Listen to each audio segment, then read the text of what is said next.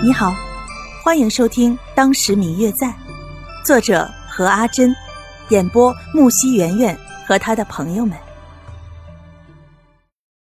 第一百七十八集，看起来静香对这个二少爷的印象还不错。其实不只是静香，在刘府，只怕换了任何一个人都会认为刘静安是一个很不错的人。也许，说不定比之前大家夸了很久却一直没有见过的刘芷兰的未婚夫都还要好呢。白若秋看着一副悠然自得的刘静安，换了一副笑脸。表哥怎么会来找我？哦，是这样。过几天叔祖母不是要过寿辰吗？今天我是提前来祝贺的。刘静安在那儿一派祥和。身上的那种气质，感觉可以化解一切的烦躁与不安。刚才叔祖母就与我谈起了你，询问一些关于之前在别庄的事情。说起之前在花家别庄，白若秋突然就想起，貌似刘静安还救了他一命。本来打算回来之后就去向他道谢的，可是不曾想回来之后就被禁足了。这样一来二去的，竟然就给耽搁了。白若秋心里暗暗的自责，明明别人救了自己，可是自己刚才的那态度，就好像是别人欠了自己东西一般。本来准备回房去取之前给他准备的礼物的，可是刘静安好像还有话没有说完，便叫静香去帮自己把那准备给刘静安的礼物给拿来。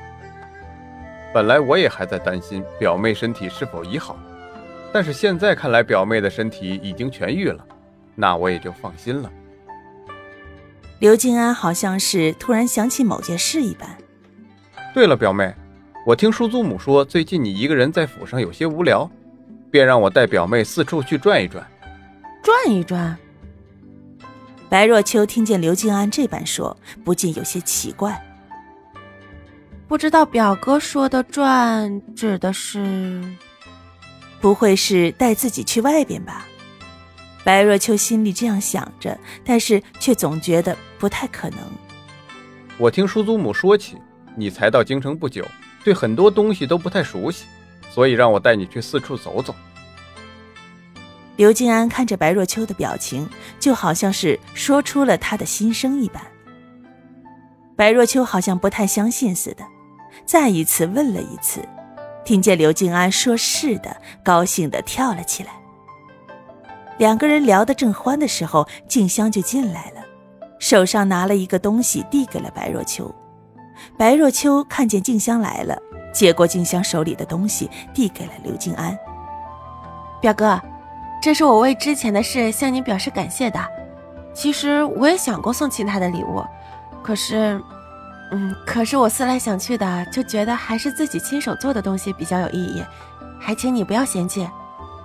刘静安从有些不好意思的白若秋手中接过他递过来的一个香包，仔细的看了看，有些愣住了。看见刘静安微妙的表情，白若秋的脸一下子就红了。表哥，这是我第一次做这个，做的不好，还请你多多包涵。刘静安看着手中的香包，有点想笑，又有点想哭。香包上面绣了一只长得像兔子又像狗的动物，总之看不出来是什么动物。嗯嗯，我最亲爱的小耳朵，本集已播讲完毕，感谢您的收听。如果你喜欢这本书，欢迎您多多的点赞、评论、订阅和转发哟。